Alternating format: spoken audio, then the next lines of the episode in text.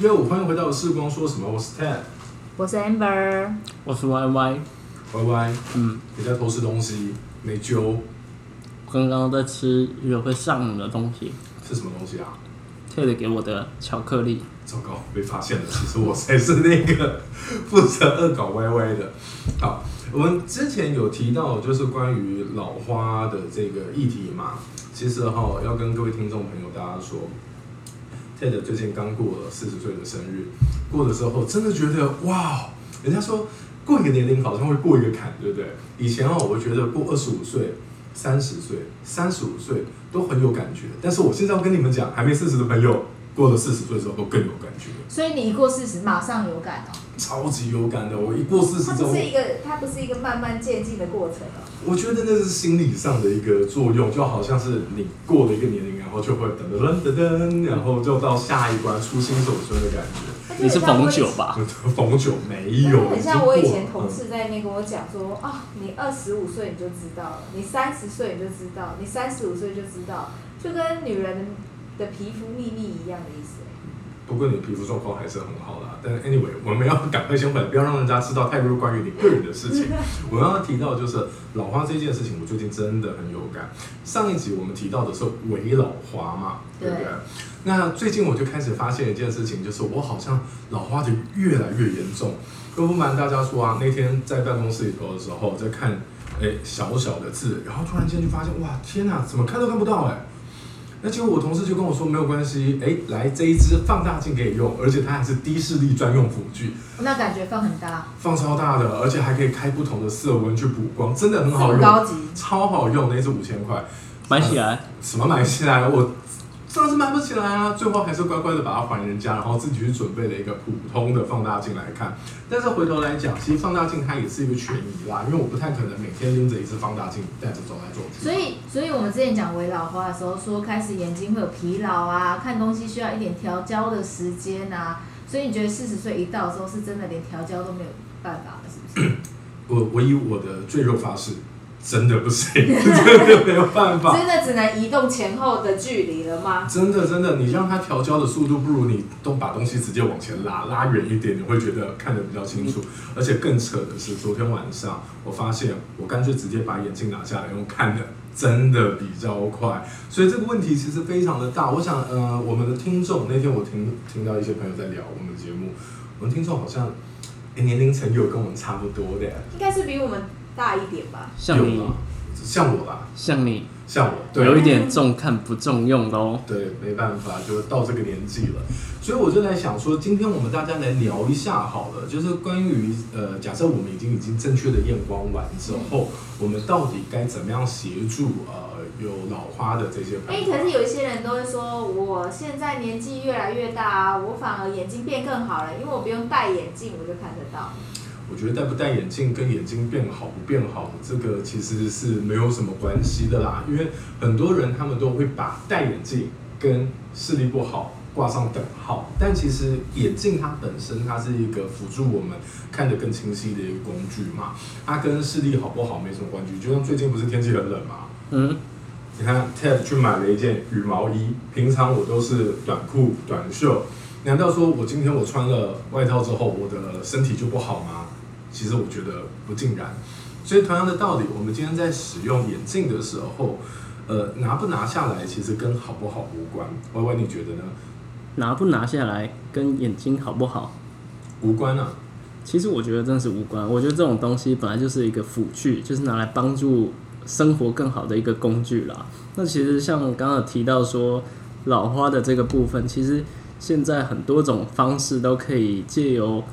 呃这几个工具来帮忙在看东西的时候。那就眼镜来说，其实现在有很多人甚至还会把这种东西变成工作型的一个多焦点的眼镜，或者是说生活型的多焦点眼镜，甚至还会有隐形眼镜的出现搭配着使用。那歪歪，因为我们是你是我们里头最年轻吧，对不对？嗯我我是在想，你可能有试过，就是我们不是有那个多焦试片嘛？嗯然后如果说今天它 ADD 比较少的话，就像是我们说上次提到那个围老花嘛，那种感觉，你自己在戴的时候，你觉得有差吗？其实我觉得我是差异蛮大的，因为其实我看东西，我在看镜，其实看久了很容易会疲劳。嗯那其实我我的年纪比 Ted 小一点点，一滴滴。不行不行不行不行，你这个太虚假了，声音你都听得到，你就是小很多。哇，那我们再讲一次，好，我的我的度数，我的年纪也比 Ted 小一滴滴而已。谢喽。对，但但是我觉得这个东西其实真的就是一个辅具啦，因为其实也不用想说这个东西就是一个老的象征，其实这个相对来说，这个就是说在需要的时候拿起来使用啊，像刚刚前面 Ted 讲到，比如说呃他的外套就是冷的时候拿起来用的概念，对，没有错。但是我在想，其实很多听众吧，大家就呃，我三号觉得这一节很像是我个人四十岁纪念，你知道？好了，来分享一下。就是呃，很多人他们就会考虑到一件事情嘛，因为刚刚提到上一集提到围老花，然后这一集提到说，今天我们在选择的时候可能会有多焦，可能会有像隐形眼镜。那当然，我有听过有人在选择的时候，他喜欢选择一副看远，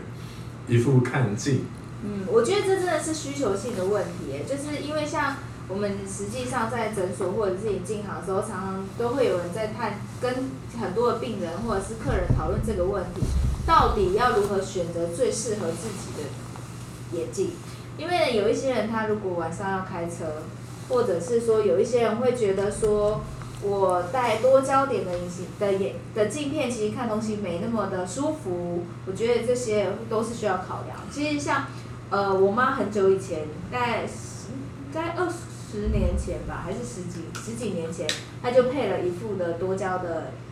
眼镜。她从此之后惧怕戴多焦点眼镜，因为他觉得说那当下做的那个感觉，就是戴那个镜片上去之后头昏眼花，非常厉害，所以他从此抗拒。其实我们在临床上也真的很常会遇到这样子的。哎，两位都还没有出现到老花，我好奇一个问题：你们两位有真的试过多焦戴起来的感觉是怎样吗？可是我我有戴过，可是我个人没什么感觉。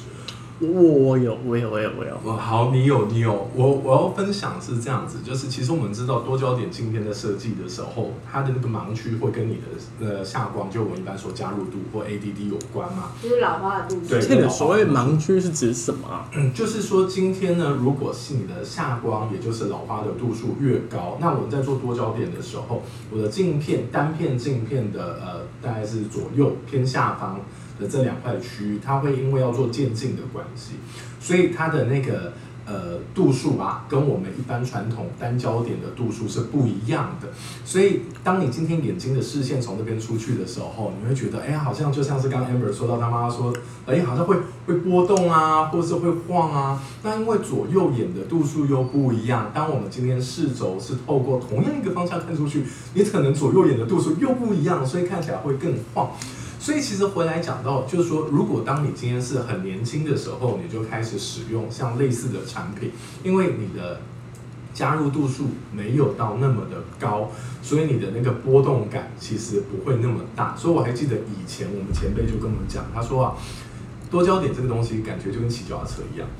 你很年轻的时候，你开始接触，你不怕摔，你开始骑骑骑骑骑骑习惯了。等到你这个年纪慢慢变大的时候，诶，你就觉得会好像骑得很自然。那应该这么说吧，因为我自己很年轻的时候，大概三十刚过，根本都还没到三十五岁的时候，就已经出现到就是呃调节力有点不够的这种状况，所以就就开始戴了多胶。那很明显的不一样呀。我们自己在看东西的时候啊，在不戴眼镜的情况之下，我要看东西，我当然就是眼睛就飘过去看就好，对不对？对。可是戴了多焦点的时候，我因为有盲区的关系，所以我必须要转头，所以变成假设我今天我正对着 Amber，我要看 Amber。以前我可能看 YY 的时候，我的眼睛就飘过去看 YY，你就歪了。对，没错，戴着多焦真的就歪了，因为你看到它，你会觉得它整个看起来很不清楚，所以你必须要转头对着哦歪歪看才看得到。可是我听说现在这个网盲区也会有大小差异耶。有，因为它会设计的，因为镜片的设计不一样，有的镜片呢，它会把你的这个加入度设计在前面，就是前表面或者是后表面。当你今天如果它设计的位置是在后表面，它离你眼球越近的时候，实际上你在看的时候，那个盲区相对来说它的范围就会变小。你们就可以想象，它就是画一个圆啦。当我今天我要瞄准的地方越靠近我的转动中心的时候，你所扫出去的范围其实会越大。所以好一阵子，这好久好久以前，我还在门市的时候，哎，他们就已经有提出这种就是后表面多焦，然后说让你看的比较宽广啊，这个是真的，那也还蛮好用，因为我都用过。那其实，那其实简单来说的话，这样子一个盲区，就是说我在一个镜片上面同时有很多个度数，就是从看远到看近的一个度数的出现，所以产生的度数跟度数的一个干扰的范围嘛。嗯，对，那我们就是为了要降低在这样子的一个度数的干扰的情况下，帮每一个人可以挑到一个合适的一个眼镜，跟戴起来比较舒服嘛。那我又有一个好奇了，那嗯如果说，因为我知道都会有那什么，现在还有什么中近距离，或者是远远近，就是看远看近，或者是中距离跟看近。那所以，因为像中距离到近距离这段距离比较小嘛，它的度数上落差会比较少，所以以这样子来说，它的盲区也会比较小嘛。对，没有错。其实我们可以，呃，如果听众现在手边有纸笔的话，其实你可以稍微画一个像一条线，你就写远中近的概念，这个样子。原则上呢，你的涵盖范围越大，从远到近，这个落差比较大的情况之下，你的盲区就会大。可是如果你选择的是远中或者是中近，因为它的这个距离落差没有那么大，所以我们在验配度数上，度数的落差也不会大到那么多，所以你看到的盲区相对来说就会比较小。那看起来，如果你是第一次使用的的朋友的话，也比较不会那么难，就是去适应它了。所以如果说今天是要建议我身边的人朋友戴多焦点的眼镜的话，其实是越早开始戴的话，对于他们这些的接受度来说就会越好嘛，因为就是等于是说它远近的这个距离落差没有这么大，所以它盲区可能很小，在眼睛的适应力在年轻一点的时候也比较好，所以呢，在一开始年纪越轻一点的时候开始戴的话，会有比较好的效果。对，因为就是你比较不会那么不能接受，然后当你年纪变大，然后呃你的这个度数差变大的时候，因为你已经习惯要怎么用那个眼镜了，所以你就不会觉得说哇怎么落差那么大，嗯，所以，如果我们遇到年纪稍长一点的人，就是例如说他可能已经五六十岁了，他可能现在要戴的那个多焦点的落差已经很大了，反而我们要建议他看远戴一只眼睛，看近戴一只眼镜好吗？其实这是一个非常好的问题耶，因为我们刚刚前面有提到，呃，如果观众朋友是从第一集就开始听我们节目的话，你就知道我们其实一直在强调的，就是世界上没有一个绝对的配法，它能够涵盖所有人都适用。那眼镜也是，隐形眼镜也是，不管任何一种呃协助你的方法，真的就是量身定做，所以它会涉及到你今天你的这个呃工作跟生活上的需求。举例，像我自己呢，我自己因为平常生活的时候需要移动，从我家到公司好一段距离，所以我必须要兼顾我看远的视力以及我看近距离的需求。因此，我在移动的过程中，我会使用一副远、中、近的多焦。但是当我到了办公室之后，大部分的时间我都是坐在办公桌前面，所以在这种情况，我会使用一副中近距离的多焦，甚至我就会放一副近距离专用的单焦。所以这个部分到底要怎么样选择？我觉得我们要很清楚说自己的生活形态，然后和你的验光师去做讨论。好，那这样子一次要配好多只眼镜，好麻烦哦。嗯，多焦的存在，它其实就是让我们减少我们的麻烦，所以我们才会选择刚刚提到的，就是远中近，好，或者是说你今天你比较长的时间在办公室，你会是中近距离。当然啦、如果说你觉得一次有好多眼镜很麻烦的话，你也可以考虑就是我们刚刚提到的，就是每一个部分远中近你都看得到的这种多焦的眼镜去选择，又或者是 Amber。试试看用隐形眼镜呢？隐形眼镜的做法的话也很多种啦，隐形眼镜是没有办法拿上拿下嘛，所以我们会用一种叫做单眼式的方式，就是以前可能很多人在很年轻的时候就很喜欢戴隐形眼镜嘛，然后到了一定的年纪开始看不清楚的时候，会在其中一只眼睛把度数变少，但它就是这个就是我们熟知的单眼式，也就是说呢，一只眼睛负责看远，一只眼睛负责看近，可是它其实有一点缺点吧，Y Y。在这个部分上的话，其实就是会有一点立体感的，呃，无法适应。就是说，在看东西来讲的话，可能会觉得说有一点点不是那么真实的感觉，就很像是我们突然要一只手画圆，一只手画方方形，其实是一样的概念。一开始在适应的过程中，也会有一些呃人会觉得说走路走起路来可能会觉得说有点地面的起伏很大，或者是说不平整这样子的状况。这又要跟各位听众分享了。身为一个一开始都是用单眼视觉在生活，生活了十八年的男人呢，确实如此。因为我左右眼视差很大，所以当时的眼科医师他是建议我说，其实不配眼镜没关系，刚好就是一直看远，一直看。你是说在你年很很年年轻很？年轻的时候，对，那个是那时候怎么没有叫你在塑形片呢？呃，我也不知道，好问题。可能你那个年纪那个时候还没有。那你两眼的度数的差异到底差了多少啊？三百吧，差了三百啊！嗯，差了三百，然后散光也有一些落差，但我算是运气不错，因为通常是有视差的人，也有可能有一边眼睛它就发展成就是呃弱视，但是因为我刚刚好一直看远，一直看近，所以两只眼睛都有受到良良好的刺激，所以它都有好好的发展。但是其实真的就跟刚刚 Y Y 说的，你如果今天是呃就是呃单眼视的话，有的时候你的立体感不好，所以我是一直到大概高二的时候，那家人就想说，哎，你这傻大个儿怎么做，好像做事都很不认真，或者是怎样，怎么常常走路就磕磕碰碰的，然后投篮投不进，投篮投不进啊，然后就不然就是走着走着就跌倒啊，然后我常常跌倒。那后来再带去看，他们才说哦，那建议我配眼镜。那配了眼镜之后呢，因为我们刚刚提到我的眼睛是有完整的发育、良好的发育，所以当我解决了我的这个立体视觉，就是单眼视的这个问题之后，我突然发现棒球那个一百四十的球，那缝线转的真清楚哎，好好看哦，所以其实都打得到。但回来讲到刚刚我们提到，就是如果说今天长辈以前是拥有良好的立体视觉，那他今天因为方便的关系，所以我们要让他使用单眼视觉来去做